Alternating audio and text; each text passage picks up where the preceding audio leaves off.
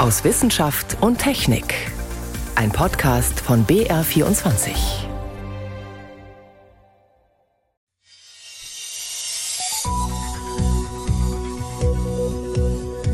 Heute mit Ingeborg Hein und Vierbeinern aus der Polarregion, denen es angeblich gar nicht kalt genug sein kann.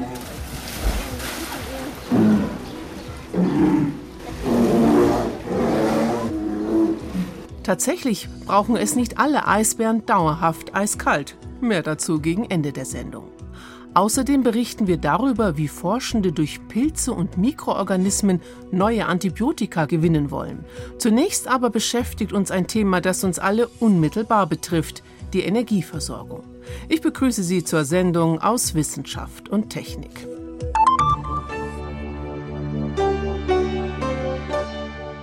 Heizkosten als soziale Herausforderung. So sieht es Bundeswirtschaftsminister Robert Habeck. Beruhigend klingt das nicht. Genauso wenig wie die Alarmstufe des Notfallplans Gas, die er ausgerufen hat. Die mögliche Konsequenz, die Energieunternehmen können die steigenden Gaspreise sofort an uns, an die Verbraucher weitergeben. Fakt ist, was über Jahre vertrödelt wurde, eine flächendeckende Investition in erneuerbare Energien, das rächt sich jetzt. Sollen wir deshalb wieder auf sozusagen alte Technologien setzen, Kohle und Atomkraft? Mein Kollege David Klobig hat sich speziell mit der Kernenergie beschäftigt. Und da gab es ja in den vergangenen Tagen eine erstaunliche Aussage. Zum Beispiel, dass es gar kein Problem sei, heimische Atomkraftwerke länger laufen zu lassen. David, was hast du herausbekommen? Ist es tatsächlich so schnell möglich, zum Beispiel neue Brennstäbe zu bekommen? Also Brennelemente kann man nicht einfach so aus dem Regal kaufen im Baumarkt, sondern die müssen speziell für einen Reaktor bzw. für eine bestimmte Reaktorbauform, bestimmten Reaktortyp angefertigt werden. Wie lange das dauert, da gibt es ganz unterschiedliche Aussagen dazu.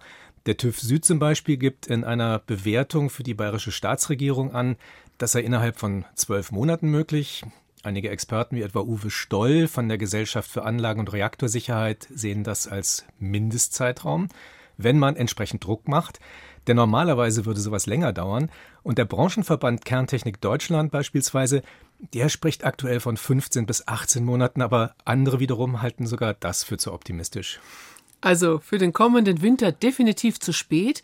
Wäre es denn theoretisch möglich, die Brennstrebe, die jetzt gerade laufen, noch ein wenig, ich sag mal, auszuquetschen, sie noch ein paar Monate länger laufen zu lassen? Jein.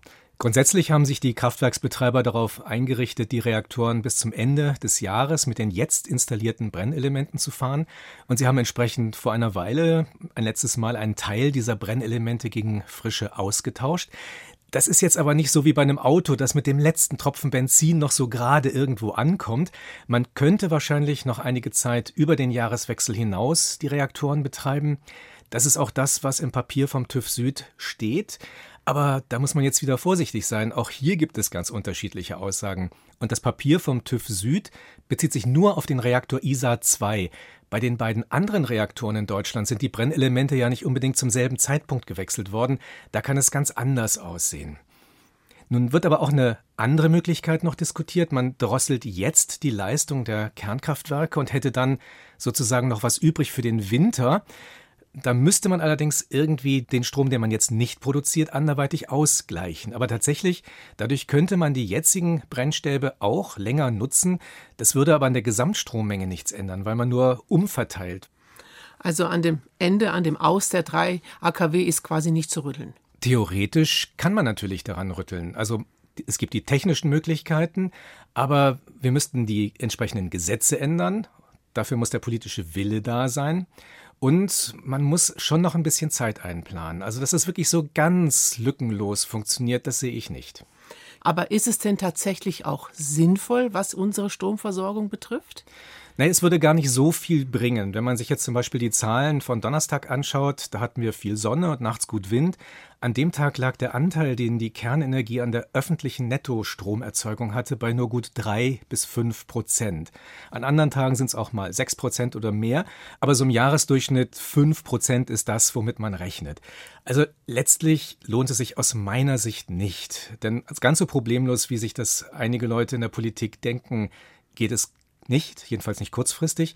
Und dann ist, wie gesagt, der Anteil an der Gesamtstromproduktion zu gering. Ne? Und dafür reichen notfalls Kohlekraftwerke, die man wieder hochfährt, auch wenn das natürlich in Sachen Klimaschutz kein gutes Signal wäre. Aber unsere Klimaziele können wir trotzdem schaffen, wenn wir an anderer Stelle nochmal unwesentlich mehr aufs Tempo drücken oder sparen. Schauen wir doch mal kurz über die Grenzen nach Frankreich. Die Franzosen setzen voll auf Atomkraft. Jetzt kommt aber tatsächlich eine französische Studie zu dem Schluss, Atomkraftwerke sind weniger zuverlässig bei der Stromversorgung als andere Kraftwerksarten, als andere Energiequellen. Lassen sich denn diese Erkenntnisse auf uns, auf Deutschland übertragen? Ja, dazu gab es auch schon eine entsprechende Studie vom Deutschen Institut für Wirtschaftsforschung. Das hat sich mal die Zahlen seit den 70er Jahren angeschaut, wie viel von der theoretisch möglichen Kapazität der Kernkraftwerke konnte man in dieser Zeit tatsächlich nutzen. Und da kommt die Studie für Deutschland auf nur gut 70 Prozent. Das ist mehr als in Frankreich und mehr als der weltweite Durchschnitt, aber auch bei uns gab es da schon erhebliche Ausfallzeiten. Also Atomkraftwerke länger laufen zu lassen, die große Lösung, die große Hilfe ist es nicht. Würde es denn helfen, wenn man jetzt zumindest ein paar mehr Windräder oder mehr in die Solarzellenenergie investiert? Würden wir das noch schaffen bis zum Winter zum Beispiel? Also bis zum Winter werden wir das nicht schaffen, weil es eben nicht ein paar Windräder sind oder nur einige Solarzellen. Das reicht nicht. Es müssen schon einige hundert Windräder sein und ziemlich große Solarzellflächen, wenn man wirklich eben Kernkraftwerke ersetzen will. Aber es war ja ohnehin geplant, diese Kernkraftwerke zu ersetzen. Jetzt müssen wir eben schauen, wie wir wiederum die Gaskraftwerke, die ja eigentlich für den Übergang gedacht waren, schneller ersetzen. Aber letztlich müssen wir, um klimaneutral zu werden, in den kommenden Jahren sowieso zum Beispiel noch einmal ein Mehrfaches von dem an Photovoltaik installieren, was es bislang auf deutschen Dächern oder in, in Freiflächenanlagen gibt da müssten wir beim Ausbau sozusagen nur noch eine Schippe drauflegen. Das macht die Aufgabe zwar nicht einfacher, aber sie bleibt überschaubar, diese Aufgabe. Fazit, jetzt nochmal Geld in die Kernkraft zu stecken, das wäre ja geradezu kontraproduktiv und letztlich finde ich absolut unnötig. Also halten wir fest, Atomkraft ja bitte, dieses Modell, was manche Politiker jetzt noch im Kopf haben, das ist keine wirkliche Alternative. Vielen Dank, David Globig, der sich über die Möglichkeiten der Kernkraftwerke oder Kernkraft als solche nochmal ganz aktuell informiert hat. Vielen Dank. Gerne.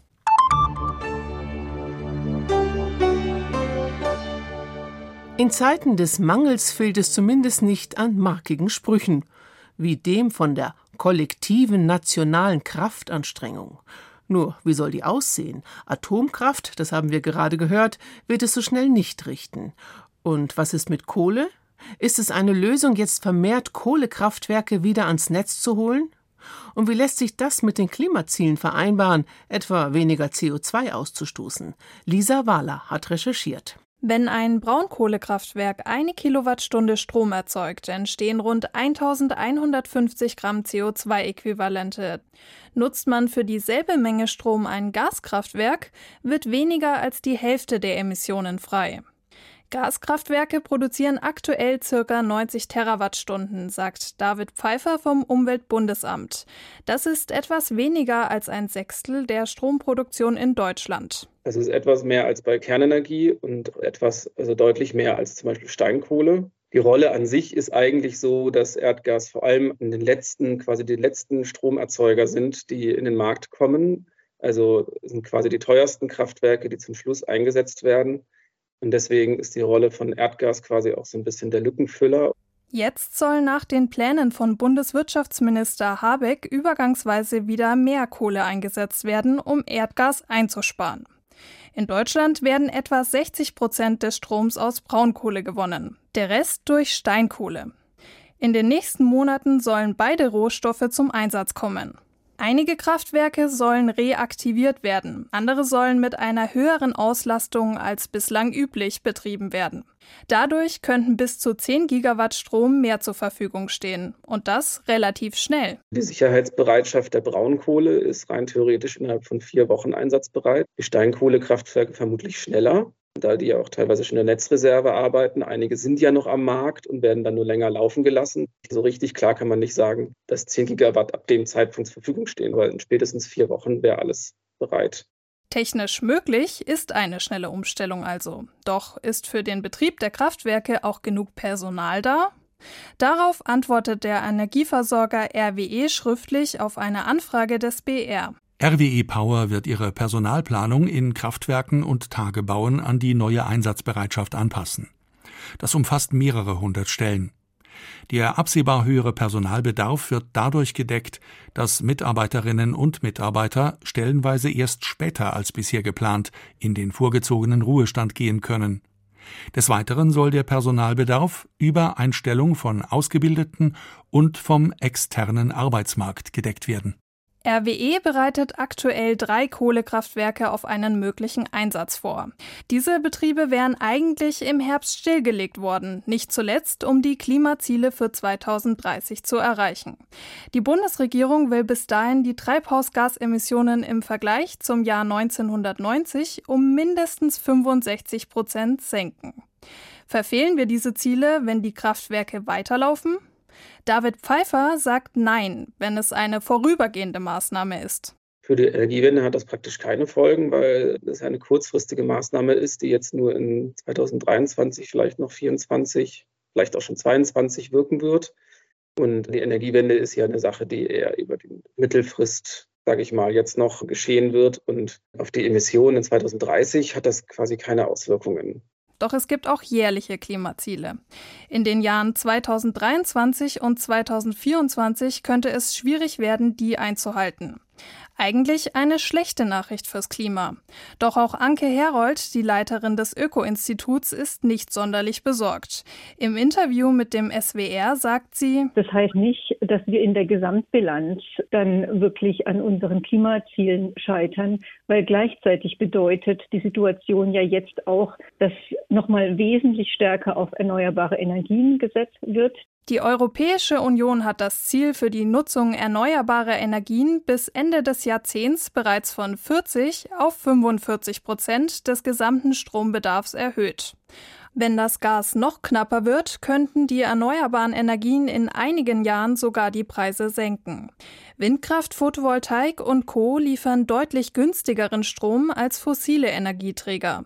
Bis dahin dauert es allerdings noch ein paar Jahre und bei weiteren Engpässen auf dem europäischen Markt könnten die Preise auch weiter steigen.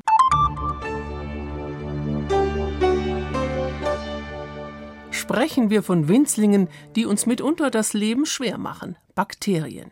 Sie können unter anderem eine Lungenentzündung oder eine Blutvergiftung auslösen, dann sind Antibiotika nötig.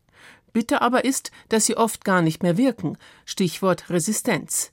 Die Weltgesundheitsorganisation der Vereinten Nationen geht davon aus, dass deswegen jedes Jahr rund 1,2 Millionen Menschen sterben. Am Helmholtz-Institut für Infektionsforschung in Braunschweig werden neue Antibiotika entwickelt. Daniela Remus war dort.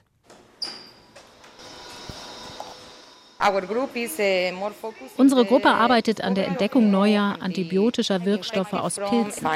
Die Mikrobiologin Dr. Jasmina Felix Marin steht in einem Labor im Helmholtz Zentrum für Infektionsforschung vor einem Mikroskop. Hier an diesem Tisch arbeitet die gebürtige Spanierin mit ihrem Team. Aus dem Kühlschrank holt sie einige kleine Petrischalen mit durchsichtigen Deckeln. Sie öffnet sie, legt sie unter das Mikroskop und erklärt, dass sie nach Pilzen sucht. Und zwar nach Pilzen, die in den Ausscheidungen von Tieren leben.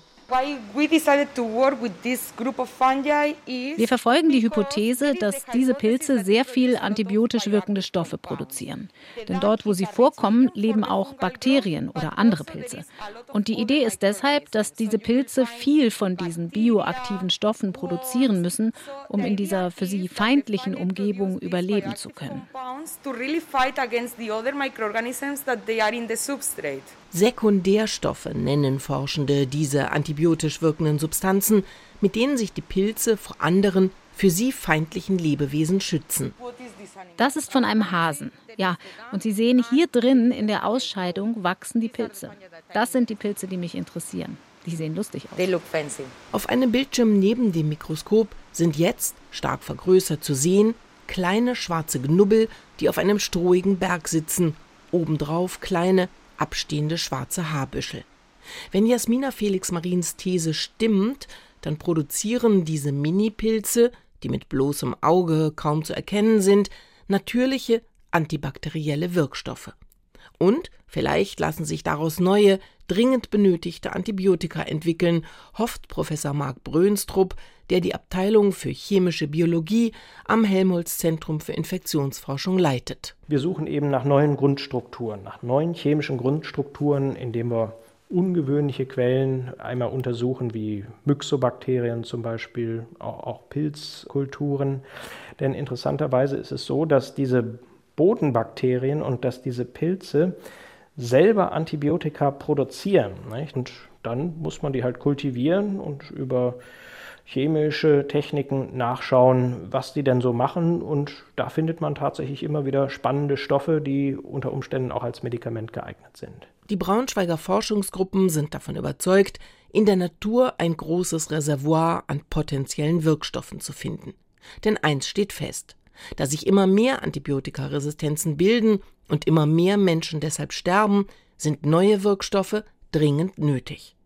Manche, wie die Pilzforscherin Jasmina Felix Marin, suchen danach in den Ausscheidungen von Tieren, andere, wie die Biochemikerin Dr. Hedda Schrei, gehen mit einem Korb in den Wald und sammeln dort Pilze. Das ist eben der Grund, warum ich jetzt nach Kenia fliege, wo wir dann eben in den Primärwald gehen. Also dabei sammeln wir tatsächlich die, die Fruchtkörper, nehmen die dann in Kultur auf Platte und bringen die dann im Flugzeug hier zurück. Denn um möglichst viele noch unbekannte Wirkstoffe zu entdecken, kooperiert das Helmholtz Zentrum für Infektionsforschung zum Beispiel mit Forschungseinrichtungen in Kamerun, Thailand oder Kenia.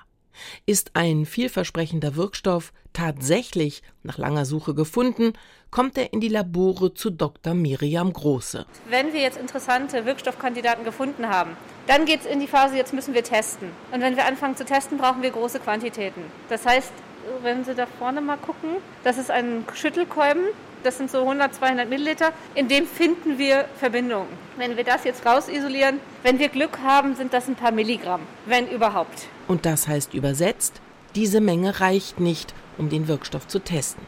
Deshalb ist es die Arbeit der Bioprozesstechnikerin, diese Wirkstoffmenge zu vergrößern und trotzdem deren Eigenschaften zu erhalten. Klingt einfach, ist es aber nicht. Das ist natürlich was ganz anderes, als wenn wir uns jetzt hier diesen Kessel angucken. Das ist ja eher wie eine Schüssel mit einem Mixer in der Mitte. Das heißt, wir haben hier einfach auch ganz andere Bewegungen. Das heißt, der Organismus wird auch ganz anders versorgt. Und da geht es eben dahin, welche Nährstoffe braucht mein Organismus eigentlich, aber auch wie rühre ich, welche Temperatur braucht er, welchen pH-Wert braucht er. In drei aneinandergrenzenden Laboren stehen die Arbeitsgeräte von Miriam Große. Das sind Gärbottiche aus Edelstahl, sogenannte Bioreaktoren. Von Raum zu Raum werden sie größer. Im letzten Raum sind sie über zwei Meter hoch. Übersteht ein Wirkstoff diese Arbeitsgänge, dann könnte daraus tatsächlich ein neues Antibiotikum werden. Von der Entdeckung bis zum Verkauf in der Apotheke vergehen in der Regel mindestens zehn Jahre. Das aber schreckt die Forschenden nicht ab, denn jedes neue Antibiotikum ist ein Gewinn für die Medizin. Noch mehr Wissenschaft gibt's täglich auf BR24 und auf br.de/slash Wissen. Eisbären tragen ihren Wohnort schon im Namen. Sie leben in und am Eis. Aber zu 100 Prozent stimmt das gar nicht, denn jetzt haben Polarforscher mit einer Entdeckung für großes Aufsehen gesorgt. Sie beschreiben zum ersten Mal eine Eisbärenpopulation, die in Grönland unter ganz anderen Bedingungen lebt. Anna Dannecker berichtet. Im Süden von Grönland leben schon seit tausenden Jahren Eisbären. Sie sind von der Erderwärmung bedroht, aber auch noch von anderen Dingen. Deswegen hat Polarforscher Fernando Ogate vom Institut für natürliche Ressourcen Grönland eine Eisbärenstudie gestartet. Wir hatten das Ziel, mit der Studie die Regierung von Grönland zu beraten, wie Eisbären geschützt werden können. Weil Eisbären werden in Grönland gejagt. Und wir müssen sicherstellen, dass diese Jagd nachhaltig ist. Fernando Ogate und sein Team haben die Eisbären in Grönland sechs Jahre lang intensiv beobachtet mit Sendern ausgestattet, DNA-Analysen gemacht und Interviews mit Inuit-Jägern aus der Gegend durchgeführt.